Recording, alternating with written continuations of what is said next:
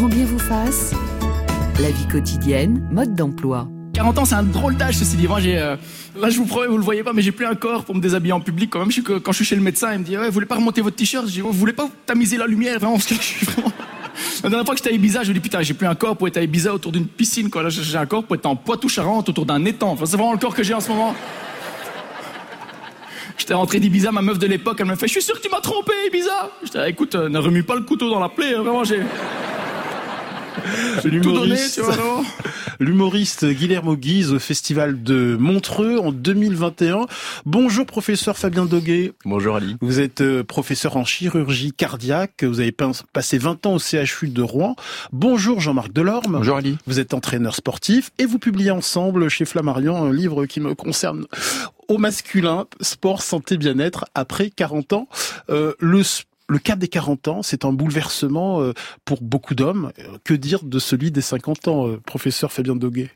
Bah, oui, euh, bah, ça commence à 40 ans, hein, même un petit peu avant. Hein, là, on, a, on va avoir un petit peu de perte, de, de perte musculaire, on va avoir des capacités cardiaques et respiratoires qui vont avec le temps s'étioler un petit peu. Donc ça va être, tout ça va être majoré évidemment euh, après 50 ans, mais ça commence déjà euh, même à partir de 40 ans. C'est souvent un moment compliqué pour les hommes. En quoi est-ce différent par rapport aux femmes? Bah déjà, euh, alors sans, on va, la charge mentale va pas être la même. La charge mentale d'une femme, elle est différente de celle d'un homme déjà. Bon, et après sur le plan euh, plus physiologique, euh, il va y avoir un changement hormonal chez les femmes qui intervient un petit peu plus tard, vers plutôt la cinquantaine avec la ménopause. Donc effectivement, ne serait-ce que d'un point de vue hormonal, il va y avoir des changements. Donc euh, c'est ça va être différent. Euh, vous avez dû le voir la semaine dernière avec euh, avec euh, le cœur des femmes. Euh, les problématiques sont pas tout à fait les mêmes. Euh, les femmes vont être malades un petit peu plus tardivement sur le plan cardiaque que les hommes. Donc il y a vraiment des différences physiologiques. Mais en quoi euh, cette période de changement physique est, est plus difficile à accepter pour les hommes? Parce qu'ils ils ont envie de rester jeunes le plus longtemps possible pour plaire, pour plaire le plus longtemps possible. Donc euh, il va y avoir une modification de leur euh, aussi le physique. Mm. Donc euh, ils vont prendre conscience probablement à ce moment-là qu'il faut faire quelque chose. Jean-Marc Delorme Bah, euh, c'est sûr qu'il y a, il y, a, il y, a, il y a un changement et puis euh, maintenant on assiste quand même beaucoup euh, euh, au fait qu'il y ait des hommes après euh, 40 ans qui ont euh, une deuxième vie. Euh, donc on le voit avec euh, les réseaux sociaux, euh, enfin pas les réseaux sociaux, les, les, les applications de rencontres, euh, etc. Donc déjà physiquement, bon bah c'est c'est c'est bien, si on est on est pas mal. Et puis euh, euh, il y a aussi maintenant tout un engouement pour euh, les sports euh, d'endurance. On voit très bien que les inscriptions euh, florissantes au marathon de Paris, euh, les trails, euh, le vélo. Donc il y a vraiment euh, euh, quelque chose euh, maintenant où on n'est plus dans euh, l'idée de se faire juste euh, un Mm. corps sympa, aller, aller au fitness pour, pour se montrer Mm. bien, mais aussi vraiment des, des espérances sportives et, et des objectifs et qui sont carrément réalisables. Mm. Alors pour vous, il existe deux options se laisser aller, euh, laisser faire, ou se reprendre en main. Oui, il vaut mieux se reprendre en main. Pourtant, la tentation de se laisser aller est assez forte. Oui, c'est pour ça qu'il est important, euh, de, de- de- pour se reprendre en main, il est Mm. important de se donner des objectifs. Et ce qui va être difficile, euh, quand on a, quand à 40 ans, on est un peu sur à l'apogée euh, professionnel. Mm. Donc il faut arriver à se remettre, euh, à se remettre au sport. Donc ça veut dire y consacrer du temps, en plus de gérer la vie familiale, de gérer la vie professionnelle. Donc il faut effectivement, parfois c'est plus facile de ne rien faire, mais il y a un vrai bienfait euh, sur le plan euh, physique à aller, euh, à aller bouger quoi. Alors justement, euh, au cœur de cette reprise en main, l'activité physique et sportive, pour quelle raison principale l'activité sportive euh, permet de prévenir de nombreuses maladies chroniques qui surviennent très souvent après 40 ans? Alors effectivement, euh, ça va être euh, l'activité physique va apporter un- une vraie plus-value sur la, la prise en charge des maladies cardiovasculaires. Mhm. Ne serait-ce de faire une activité physique simple va diminuer de 30% le risque de faire une d'avoir un, un problème cardiovasculaire. Et si on fait comme est- c'est préconisé, préconisé par l'OMS, c'est-à-dire globalement 150 minutes d'activité physique par semaine, ce qui représente 30 minutes 5 fois par euh, Mhm. cinq fois par semaine, et ben avec ça on va diminuer de 80% le risque de faire un infarctus ou un AVC. Pourquoi? Parce que le fait de faire une activité physique va permettre de euh, diminuer euh, l'hypertension artérielle, enfin de lutter contre l'hypertension artérielle, va avoir un impact sur le sur le cholestérol, etc. Donc tout ça, on va lutter contre les facteurs de risque cardiovasculaire. Le plus souvent, on va adosser une activité physique régulière, euh, une hygiène de vie alimentaire. Donc on va se reprendre en main euh, sur le plan alimentaire Qui plus est, on va essayer d'arrêter de fumer, qui est un, le tabac est un facteur de risque cardiovasculaire supplémentaire. Donc tout ça va forcément avoir un impact sur le, le, le, phénomène cardiovasculaire. Et de réduire sa consommation d'alcool euh, également. Euh, L'activité sportive permet également de prévenir le diabète de type 2 chez les personnes prédiabétiques. absolument. Hein.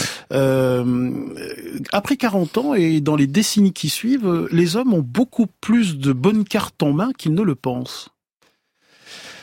Euh, oui, parce que euh, c'est une remarque qui est pas facile. non, mais c'est vrai, rien n'est. J'ai fait tout à l'heure dans l'introduction un tableau un peu négatif hein, de l'état de santé euh, après 40, 50, 60 ans, et pourtant. Euh, tout est réversible. Oui, tout est. Alors, oui. Tout. en partie. C'est en partie. En tout cas, on peut freiner l'évolution. Voilà. Et c'est important. Euh, effectivement, on a des cartes en main parce que euh, se bouger va permettre de, même si on s'y prend tardivement, d'avoir une activité physique va permettre de ralentir le vieillissement, de, de gagner en espérance de vie, en année de vie en fait. Donc on a on a on a les cartes pour avancer. Mais qu'avez-vous envie de dire aux hommes de 40 ou 50 ans et plus qui commencent à se sentir finis physiquement et qui se disent à quoi bon, c'est terminé, Jean-Marc Delorme? Bah justement, je pense qu'il faut vraiment sortir euh, de, de, de cette espèce de, de, filet où on se dit oh bah je suis marié, j'ai des enfants, j'ai une vie euh, professionnelle, j'ai pas le temps pour le sport, puis bon de toute façon je ferai plus de perf, etc. Un, c'est faux, hein, parce que il y a encore quelques années, on a vu que le vainqueur de l'UTMB, qui est un ultra trail qui fait 170 bornes, 10 000 mètres, 10 000 mètres de dénivelé, mais il avait la soixantaine hein, quand même. Donc, mmh. euh, alors maintenant, certes, les, les, les, performances sont un peu plus un peu plus élevées, mais mais bon, il a il a quand même gagné. Donc euh, il faut. Mais c'est exceptionnel. Il ne faut pas trop se faire d'illusions. À la quarantaine, dans la plupart des disciplines sportives, on ne connaîtra plus les, les mêmes performances qu'à 20 ans. Euh, j'ai fait de la boxe pendant euh, Évidemment. plus de 10 ans. Dans la vingtaine, j'ai repris récemment. Je peux vous dire que c'est plus exactement Évidemment. pareil. sur, sur, tous les sports qui sont en sport en, force explosive, c'est vrai. Mm. Par contre, tous les sports d'endurance, il y a, y a, encore des choses à faire. Enfin, il faut vraiment sortir de ça et se dire, bah j'ai plus l'âge, c'est plus possible. C'est c'est faux. Mm. et puis après euh, euh, pareil au niveau de la situation euh, familiale, professionnelle. Bon bah nous avec Fabien on a on a des, des situations professionnelles très très remplies, familiales également, et pourtant on, on case, on fait du, du, sport, de la compétition assez facilement. Et moi j'ai plein au sein de, de, de, mon entreprise des clients qui des, des gros chefs d'entreprise par exemple qui vont d'abord caler les séances de sport et après caler leur agenda. Donc il faut tout ça c'est possible et, et rien n'est fini. Il faut y aller, il faut vraiment se, se remuer et ça vaut le coup parce que on vit de plus en plus longtemps, autant vivre mieux, quoi. Oui, mais tout le monde n'est pas chef d'entreprise et n'a pas cette euh, belle possibilité de eh pouvoir ben, se caser euh, des moments de sport. Euh, ah, mais bien sûr que si, tout le monde peut caser des moments de sport, sans exception. Bon, alors une fois qu'on a décidé de se remettre à une activité sportive, il est impératif de faire un bilan médical. Que doit déceler ce, ce bilan médical, professeur Fabien Doguet? Ah bah, le, À partir de 40 ans, le, le, les principal, le, le, principal problème est un problème cardiaque. Hein, donc il faut s'affranchir, euh, il faut faire un bilan cardiaque, cardiovasculaire, pour être sûr de pas euh, de pas faire un infarctus quand on va se remettre au sport. Qu'est-ce qu'on recherche là dans ce bilan euh, cardiovasculaire? Alors on va bon, c'est c'est du ressort initialement du médecin généraliste. Hein, mmh. C'est vraiment la, la, pierre angulaire hein, du, du, du bilan. On va, on va faire un interrogatoire de manière générale, voilà, tout simplement, s'enquérir un petit peu de, de la manière de, de, de, la manière dont vit la personne, euh, si elle a des facteurs de risque, notamment des facteurs de risque cardiovasculaire, si c'est une personne sédentaire. On va le, le, le, le, médecin va l'examiner, rechercher des souffles sur les sur les trajets des, des artères, rechercher un souffle au cœur, regarder un petit peu la mobilité articulaire, etc. Donc vraiment, sur quelqu'un qui a jamais fait de sport ou qui en a pas fait depuis longtemps, qui veut s'y remettre, c'est vraiment un, un élément indispensable. C'est obligatoire? Obligatoire, c'est fortement recommandé. Hmm. C'est rien n'est obligatoire, mais c'est hmm. fortement recommandé. Et puis à partir du moment où on a euh, des risques cardiovasculaires, euh, eh ben il va falloir voir, il va idéalement aller voir, il va falloir aller voir un cardiologue, voilà, qui va faire un électrocardiogramme et en fonction euh, des, des antécédents, etc., proposer une épreuve d'effort. Alors racontez-nous un peu cette épreuve euh, d'effort. Comment ça se déroule? C'est un test qui dure entre 10 et 30 minutes, c'est ça? Voilà, tout à fait. Ça se fait ou sur un vélo ou sur un tapis. Mhm. Euh, donc on est, il y a une prise de tension qui se fait régulièrement. On a des électrodes pour faire, pour mesurer l'électrocardiogramme, et donc on va aller progressivement, on va faire monter la charge ou en vélo, donc en watts, ou sur le tapis avec une inclinaison, pour voir étape par étape, niveau par niveau, si au, au fur et à mesure qu'on augmente l'effort apparaissent ou une hypertension artérielle, ou bien des signes de souffrance cardiaque à l'électrocardiogramme. S'il apparaît des signes de souffrance cardiaque, on arrête l'épreuve d'effort et là, il faut faire un bilan plus poussé. Et on passe cette épreuve d'effort chez un cardiologue Chez un cardiologue, absolument. Alors, pouvez-vous nous rappeler les grands facteurs de risque chez un homme de plus de 40 ans? Euh... Alors, il y a des facteurs de risque qui sont euh, non modifiables, on va dire. C'est le genre. Donc, mmh. être un homme est un facteur de risque. C'est ah bon, pourquoi? Par rapport à une femme? Pourquoi c'est un risque d'être un homme euh, Parce que euh, bah, sur le plan, les, les, femmes, elles sont, euh, en tout cas jusqu'à ce qu'elles soient ménopausées, elles sont protégées par leurs hormones. Voilà. Donc l'homme n'est pas protégé mmh. et donc d'être un homme est un facteur de risque. Les femmes rattrapent leur retard après, hein, mmh. je vous rassure. Elles sont aussi exposées mmh. après que les hommes. et donc il y a le fait d'être un homme, il y a l'âge. Voilà, l'âge est un facteur de risque. Donc ça, ce sont des et l'hérédité. L'histoire familiale. Voilà, l'histoire familiale, l'hérédité. Hein, c'est vrai que si on a euh, donc ça, c'est les facteurs de risque non modifiables. Il y a les facteurs de risque qui sont liés à une pathologie. Donc ça, c'est l'hypertension artérielle, c'est le diabète, voilà, et euh, l'hypercholestérolémie. Mhm. Ça, ce sont des facteurs qui sont liés à une pathologie. Et après, il y a des facteurs de risque qui sont modifiables, que sont le tabac, l'alcool, la sédentarité et le stress. Mm. Voilà. Donc il y, a des, il y a des facteurs de risque sur lesquels on peut jouer, ce je viens de citer, et puis d'autres bah, sur lesquels on ne peut pas faire autrement. Et il faut savoir que ces facteurs de risque, ils vont se potentialiser. Voilà, c'est-à-dire qu'on peut en avoir un seul, bah, ce sera moins pire entre guillemets que d'en avoir deux. Alors j'ai lu dans votre livre un, tableau qui pourrait déprimer, c'est la diminution moyenne des fonctions corporelles quand on avance en âge. Ce sont des chiffres euh, exprimés en pourcentage pas de scoop, et là, ça décline. Par exemple, à 20 ans, le volume pulmonaire utile est de 100%. À 40 ans, il est de 85%. Et à 60 ans, il descend à 78%. La capacité respiratoire maximale est de 100 à 20 ans et décline à 80% à l'âge de 40 ans. c'est, voilà. Ah bah c'est le vieillissement en fait. Hein, c'est modifiable ça ou pas Ou est-ce qu'il faut faire avec? Non, il faut faire avec. Il faut faire avec. Ce qui est modifiable, enfin, ce qui est modifiable, c'est la capacité musculaire où on peut, euh, il y a, on, perd par des cas de 2 à 3 de, de muscles. Euh, donc, ce qui est justement l'activité physique va permettre mm. d'éviter de, de, ralentir ce vieillissement mm. musculaire. Mais le vieillissement cardiaque, il existe, le vieillissement pulmonaire existe, neurologique, etc. C'est le vieillissement, ça fait partie de la vie. Jean-Marc Delorme, un mot sur la VO2 max. Euh, la VO2 max, c'est le volume d'oxygène maximal. Pour le dire vite, c'est la cylindrée du sportif d'endurance. C'est un mmh. peu la puissance de son moteur. Alors c'est la, la, cylindrée de, de, tous les sportifs. Mmh. Hein. Ouais, c'est la puissance. Alors effectivement, après 40 ans, bah, on a du mal à l'augmenter. Hein. Mmh. Euh, voilà, jusqu'à avant, on peut l'augmenter à peu près de 18% si on la, si on la travaille. C'est donc la, la quantité maximale d'oxygène que le corps est capable d'extraire puis de transporter jusqu'au muscle lors d'un exercice. Hein. Absolument. Ouais. Donc euh, euh, c'est c'est vraiment ça, c'est comme sur une voiture, c'est la cylindrée. Hein, donc euh, eh bien euh, si vous allez à une vitesse et que vous êtes encore en aérobie, vous utilisez l'oxygène, bah, plus la cylindrée est grosse, moins vous allez mmh. peiner, plus vous arrivez vite par rapport aux autres. L'aérobie, c'est quoi?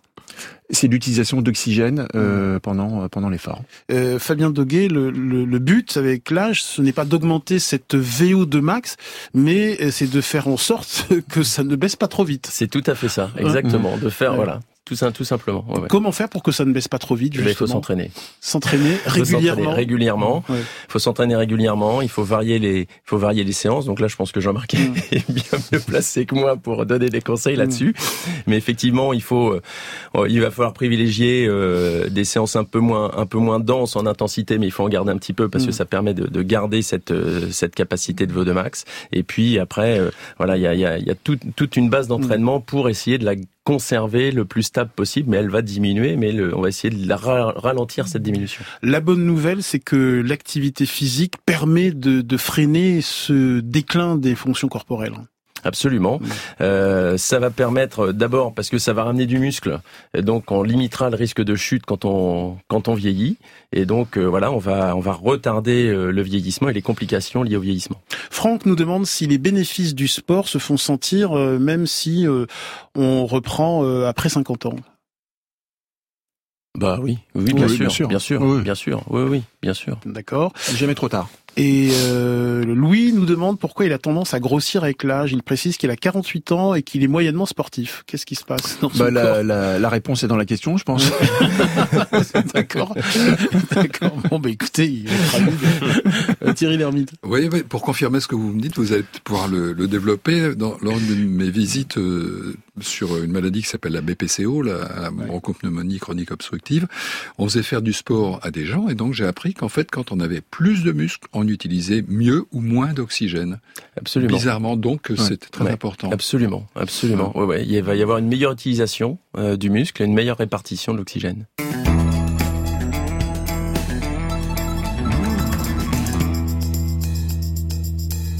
Comment améliorer euh, la santé des hommes après 40 ans? C'est notre euh, question ce matin avec au cœur du message de nos invités l'activité physique et sportive. Toutes vos questions au 01 45 24 7000 et sur l'appli France Inter. Euh, Bastien nous demande s'il peut se remettre au sport. Je le cite, j'ai 42 ans, une tension artérielle de 14,9. Je ne fume pas, mais je suis en léger surpoids. J'ai peur de m'y remettre. Professeur Fabien Doguet. Eh ben, bilan médical pour mm. commencer. Voilà, 14-9, on commence à être des chiffres à 43 ans qui sont un petit peu justes. Donc mm-hmm. ça veut dire qu'il faut euh, aller creuser un petit peu. Et puis, euh, bah voilà, typiquement, il y a, on est à la limite d'une hypertension artérielle. Il y a un peu de surpoids, mhm. donc euh, c'est un bilan médical, voir un petit peu ce qu'il faut faire, déterminer, et puis euh, voilà, faire ça euh, sérieusement sans prendre de risques. Sabine nous écrit, mon mari a démarré le sport après 50 ans, il en a 55, il fait 40 minutes de sport tous les matins, il est suivi par un coach sportif, il a minci de 12 kilos, une vraie transformation, il a démarré suite à des problèmes de dos, du coup ses problèmes ont vraiment diminué. voilà une bonne nouvelle. Hein il a tout compris. Euh, quelle action du sport euh, sur justement les problèmes de dos euh, euh, Jean-Marc Delorme, vous êtes coach sportif. Alors évidemment, ça, ça, ça dépend des pathologies. Hein. Alors là, elle nous parle d'une spondylarthrite. Ouais. Mm. Bah ça effectivement, on peut vraiment euh, l'améliorer mm-hmm. avec des exercices. Alors je reprenais tout à l'heure ce que ce que vous disiez par rapport à l'auditeur le, précédent. Euh, il faut être très progressif mm. hein, par, euh, sur la reprise du sport. Une fois que le mm. bilan médical a été fait, il faut être très progressif, pas impacté, pas les courir euh, euh, une bonne heure alors qu'on est en surcharge. Ça, faut faire très attention. sur les problèmes de dos. Et sur les problèmes de dos, évidemment, si on reprend une musculation, un renforcement musculaire idem progressif sur la ceinture lombo-abdominale. Bon, et puis la musculation des membres inférieurs, mm. petit à petit, on va pouvoir éradiquer assez euh, presque assez facilement, j'allais dire, euh, ce problème. Parce qu'il y a un nouveau paradigme concernant les maux de dos, c'est-à-dire qu'on préconise aujourd'hui euh, l'activité sportive. Euh, il y a 10 ou 15 ou 20 ans, on disait, voilà, il faut plus bouger, il faut attendre que ça passe. C'est fini tout ah, ça. C'est terminé, mais on le voit maintenant sur les campagnes, hein, il, il, il, les affiches. Hein, de l'assurance voilà, maladie. Il faut, de l'assurance maladie, il faut absolument euh, ne plus s'arrêter et avoir euh, du mouvement lorsqu'on a mal au dos. Enfin, pour, pour je dirais pour le, les principaux maux de dos qui ne sont pas euh, des, des, des pathologies importante, bien sûr. Hein. Baptiste Le renforcement musculaire, effectivement, c'est le, mmh. le, bah, le, préalable numéro un pour euh, l'amélioration des, rachialgies, des douleurs du rachis. Euh, on le voit au cabinet médical, il y a des exercices que j'apprends à mes patients. Je, je, je mets la table d'examen, je, je, je, mets la table d'examen, je l'allonge, la table d'examen, je me mets dessus en disant ça c'est comme si vous étiez sur le sol de votre chambre et je remonte des petits exercices tout simples de, de gainage, par mmh. exemple, qu'ils peuvent faire à la maison sans risquer de se faire mal. Exactement. Et, euh, et puis bon, euh, aujourd'hui avec l'ère numérique, il y a des euh, il y a des comptes qu'on peut suivre mm. qui sont de, de kinés qui mm. qui expliquent mm. sur internet des, des petits exercices à faire à la maison qui sont formidables quoi, et sans risque. Euh, dans l'hygiène de vie après 40 ans, on néglige trop souvent le sommeil, professeur Fabien Doguet. Euh... Ouais, c'est important le sommeil. et en quoi l'activité physique peut euh, favoriser un meilleur sommeil? Eh ben l'activité physique va permettre de mieux dormir et mieux dormir va permettre de, de, pouvoir faire une bonne activité physique. Donc c'est un cercle vertueux en fait. Mmh. Donc euh, alors il y a euh, à condition tout de même de ne pas faire de sport trop tard, une température corporelle trop élevée peut empêcher de s'endormir. Voilà. Mais euh, dans ces cas-là, le, le, le, problème c'est qu'on se dit bah je vais pas pouvoir faire de sport le soir parce que ça va m'empêcher de dormir. Non, on peut faire du sport. Alors idéalement, il faut voilà, faut qu'il y ait au moins 4 heures entre la fin de l'activité mmh. sportive et, et l'endormissement. Mais on, on s'aperçoit qu'on peut quand même faire une activité sportive le soir, simplement. Et ben à ce moment-là, il faut prendre une douche froide. un peu plus froide pour ralentir la température du corps, pour se mettre dans les bonnes conditions pour pouvoir dormir. Mais l'activité physique va amener une bonne fatigue qui va permettre un bon endormissement. Voilà.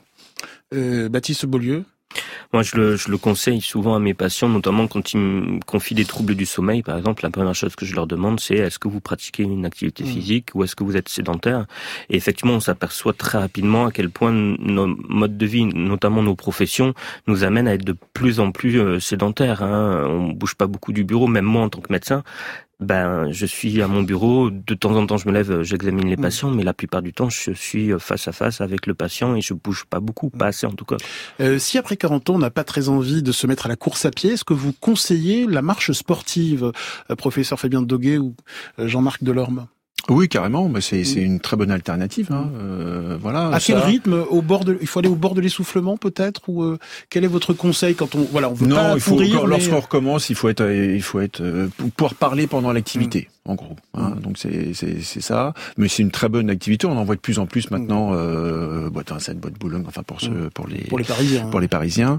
Euh, et puis euh, puis après il y a tous les sports portés, hein, le vélo, euh, euh la natation, euh, tout ça, ce sont d'excellents sports. Hein, voilà. Alors juste pour la natation, par rapport au dos, il faut quand même avoir, quitte à prendre quelques leçons, mais avoir des bonnes habitudes de nageur, parce que là pour le coup on peut se faire mal au dos contrairement à ce qu'on disait euh, il y a longtemps. Professeur Fabien Deguet, Georges est inquiet parce qu'il est essoufflé quand il monte les escaliers. Au bout du deuxième ou troisième étage, je suis essoufflé.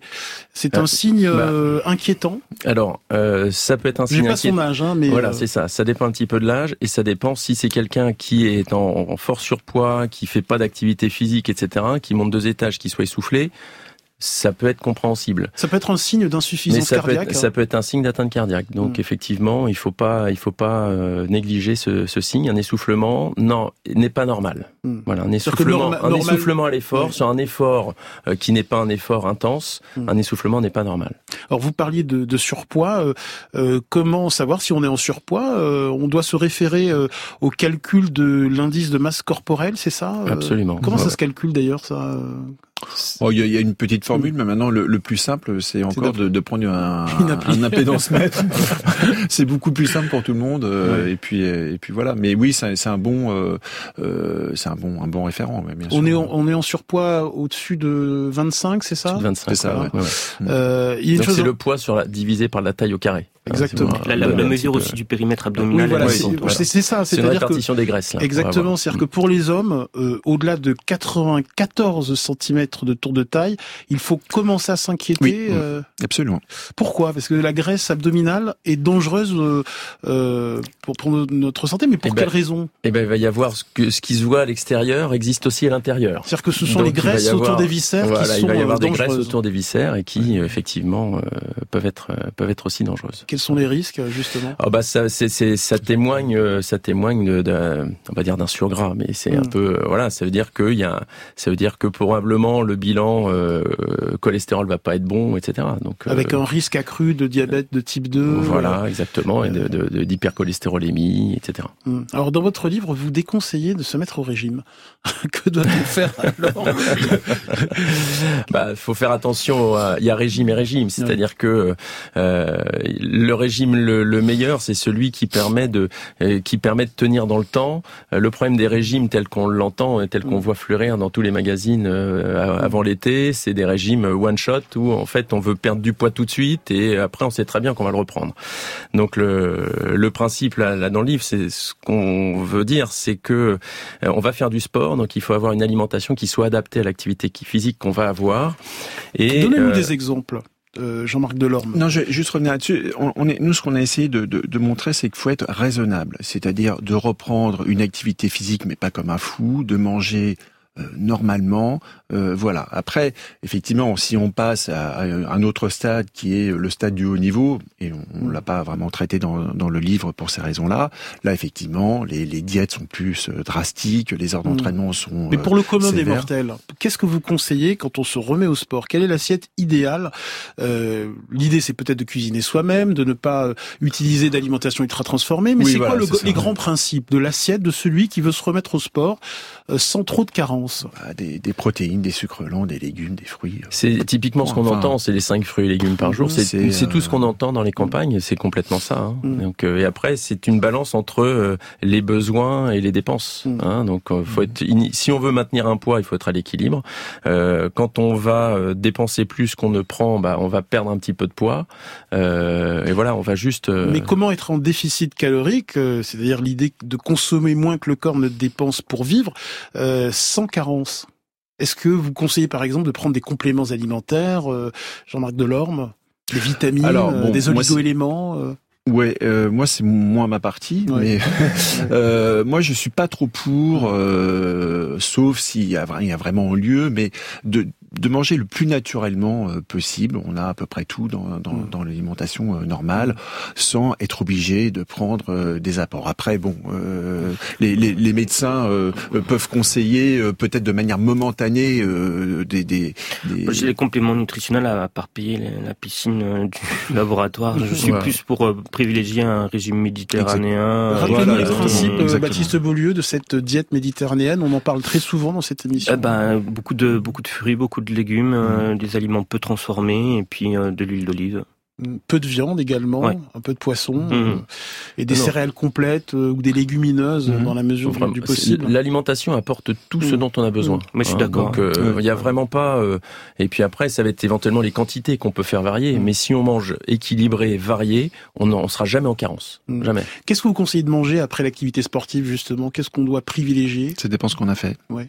une course à pied par exemple. Course à pied, bah faut récupérer un petit peu de, de, de sucre lent, un petit peu de protéines. Une banane par exemple euh, euh, oui, oui, oui, oui, pourquoi pas. Oui, ça, encore une fois, il y a, y a enfin, ça dépend ce qu'on fait. C'est vraiment, c'est, euh, c'est très difficile de répondre comme ça. Mais, mais imaginons qu'on fasse un, un 10 km un petit peu poussé. Bon, bah, on reprend un petit peu de, un, peu de riz, un peu de légumes cuits, et, et, puis un petit peu de protéines, et puis un fruit en dessert. Et puis surtout bien, bien se réhydrater. Oui, oui ah, bien se réhydrater. Ça, c'est important. et on le néglige beaucoup trop souvent. Très, très important.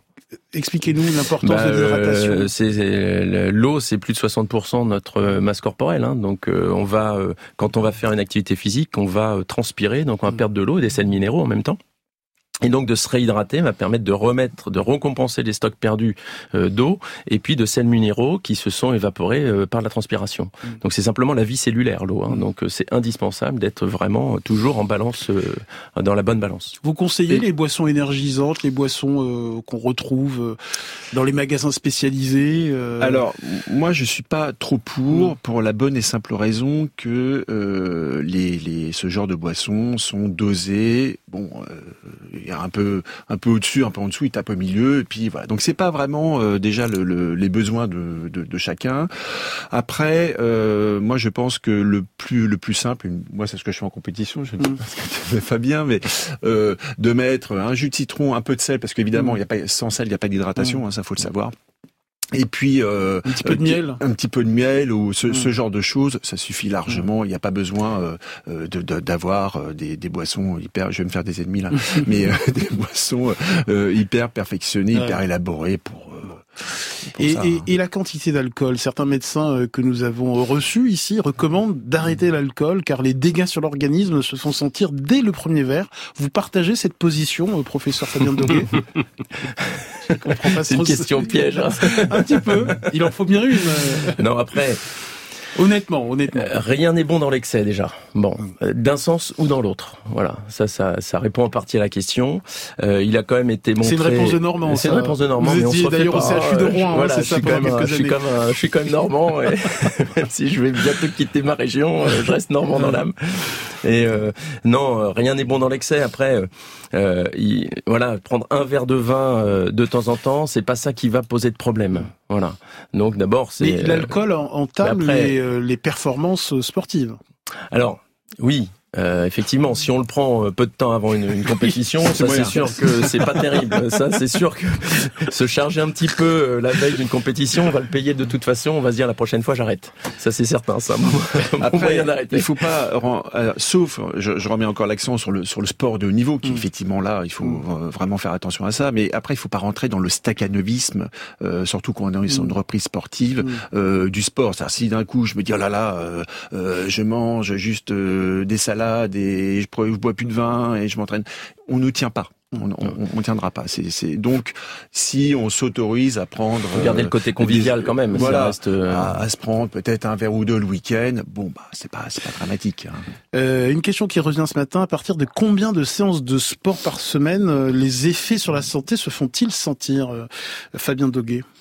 Je pense que si, euh, voilà, on en vient euh, bah, tout simplement à ce qu'a donné l'OMS. Hein. C'est 150 euh, mhm. minutes par semaine, donc 30 minutes 5 fois par semaine. Donc après, on, répartit ça comme on veut. Et quand on fait ça, bah, c'est 80% de réduction d'AVC et d'infarctus. Mhm. Alors beaucoup vont, vont profiter des vacances d'été pour se remettre au sport. Quels sont vos conseils si on souhaite reprendre pendant les, les grandes vacances? Bah déjà de, de, de, de planifier peut-être euh, une activité sportive un jour sur deux, ça, ça, mhm. ça, peut être pas mal. De quelque chose aussi qu'on qu'on aime, mhm. pas se forcer. On n'a pas parlé du plaisir, tiens justement. Mais c'est important le plaisir parce que euh, il faut euh, parfois on dit voilà il faudrait faire de la natation machin. Si on n'aime pas ça, on n'aime pas ça. Donc il faut euh, c'est mieux de choisir peut-être un, un, un, sport qui soit moins euh, en adéquation avec les besoins, mais quelque mhm. chose qu'on aime. Voilà, ça c'est important. Le plaisir est vraiment très important. C'est à chaque fois on va à une, une séance et et, et, si on s'y remet euh, l'été, euh, il faut évidemment faire attention à l'exposition au soleil. Moi, je vois euh, des types de 40, 50, 60 ans qui à midi, 14 heures, en plein mois de juillet ou d'août, font du, de la course à pied. Ça me paraît absolument dingue. Ah bah c'est dingue. C'est dingue, hein, vous confirmez. dingue. Je pense qu'effectivement, sur Là encore, euh, quand on va courir au soleil, bon, quand on court, on transpire, on perd de l'eau, on perd des sels minéraux. Si qui plus est, on fait ça en plein soleil, ben on va on va augmenter sa mm. température corporelle, ça c'est pas bon. Et on va augmenter la transpiration. Et si on compense pas, on va vraiment se mettre dans le rouge. Voilà, et on risque effectivement d'avoir des soucis. Comment il vaut mieux courir à la fraîche, ou tôt le matin, ou tard le soir. Comment se motiver? Euh, L'été, on a fait du sport, on est tout content, puis mhm. vient la rentrée, vient l'automne, la démotivation arrive. Comment conserver cette motivation? Comment vous faites vous, vous qui êtes des amateurs d'ultra trail euh, Comment vous conservez cette motivation, même au plein cœur de, de l'hiver? Il y, a, il, y a, il y a, plusieurs euh, sources de motivation et effectivement, il faut la trouver. Alors, la première, ça peut être un, côté esthétique, hein, déjà de se dire, oh là, putain, je me sens, quand je me regarde dans le miroir, je me sens quand même mm. nettement mieux. Après, il y a effectivement euh, l'aisance, c'est-à-dire que bah, je vais monter les trois étages et je ne suis plus mm. essoufflé, c'est quand même euh, vachement cool. Euh, et puis après, c'est aussi de se mettre des petits challenges. Eh bien, euh, ce week-end, là, j'ai fait trois tours de lac, je vais essayer d'en faire un quatrième. J'ai réussi mon premier 5 km, mon premier 10 km. Et puis on peut trouver ce genre de, de challenge. Là, on parlait de course à pied, mais ça peut être tout à fait mm. autre chose ailleurs. Et puis aussi les compétitions participer à des compétitions. Il y en a plein. On n'est pas obligé euh, d'arriver euh, euh, devant les autres, mais par rapport à soi-même, d'avoir cette espèce de, de, challenge par rapport à soi. Donc il y a mille choses pour se motiver.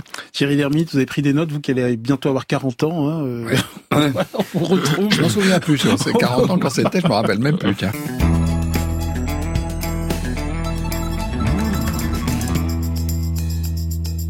Merci beaucoup, professeur euh, Fabien Doguet. Merci, Jean-Marc Delorme. Je conseille votre livre. Hein. Il y a plein d'exercices et de conseils au masculin, sport, santé, bien-être après 40 ans. Et c'est publié chez Flammarion. Grand bien vous fasse est un podcast France Inter.